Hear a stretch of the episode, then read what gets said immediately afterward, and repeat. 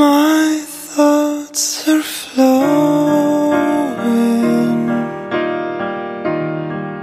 My love is growing.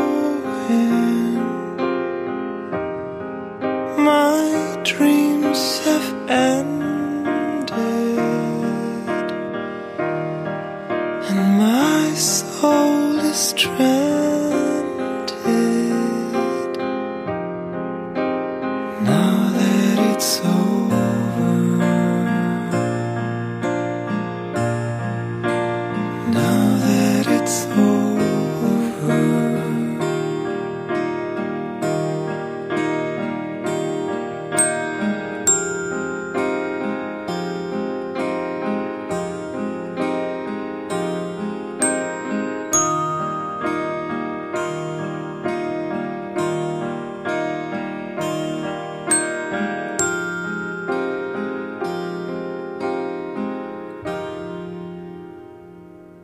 I